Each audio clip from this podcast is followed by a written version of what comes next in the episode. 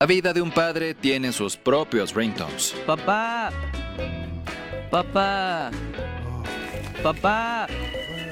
Papá, ya llegué. Papá.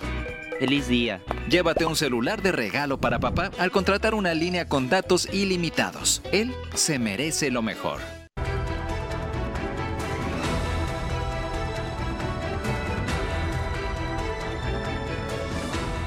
Sociedad mejor informada toma mejores decisiones. En Mega Noticias Colima le informamos de manera clara e imparcial el acontecer de la entidad.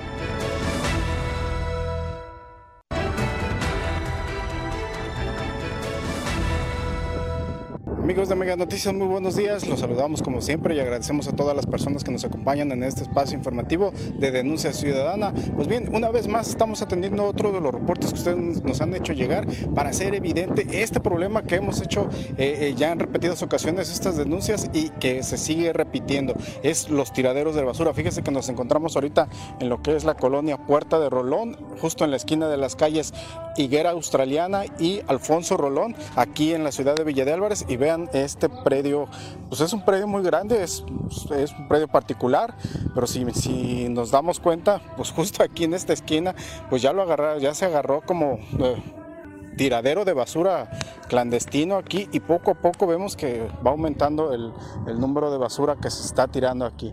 Eh, pues muy desafortunada esta situación.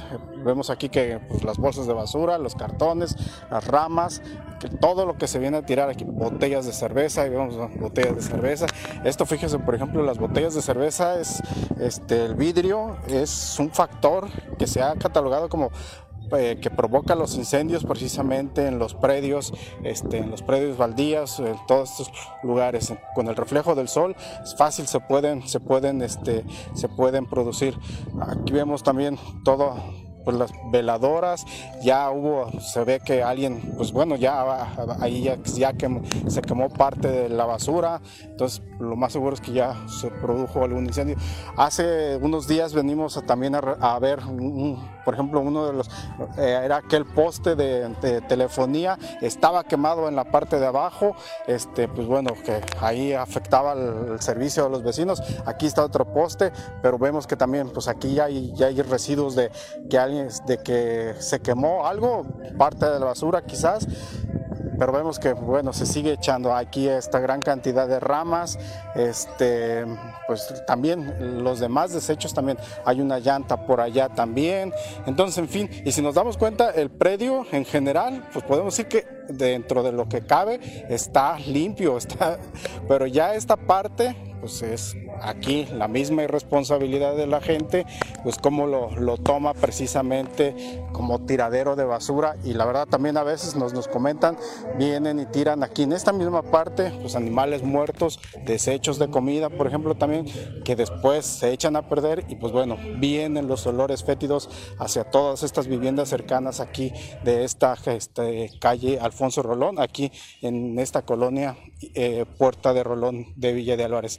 Eh, vemos que, por ejemplo, ahí hay unas partes ahí, es basura, que en este caso son plásticos que de pronto también vuelan con el aire y pues aquí se atoran dentro de todos estos pastizales que hay pero ya está aquí, esto es, esto es totalmente distinto. Esto ya es una forma intencional, es una forma irresponsable e inconsciente de todo el daño que se está ocasionando, porque insistimos, gran parte de esta basura que se tira aquí en esas partes, pues va a ir a dar eh, a las alcantarillas, va a ir a dar a las, a las calles una vez que comiencen las lluvias y pues bueno, va a desencadenar todos los problemas que nos quejamos nosotros como ciudadanos una vez que transitamos por las calles y cuando nos están generando las lluvias. Vemos también aquí residuos también de, material de construcción, de los pisos.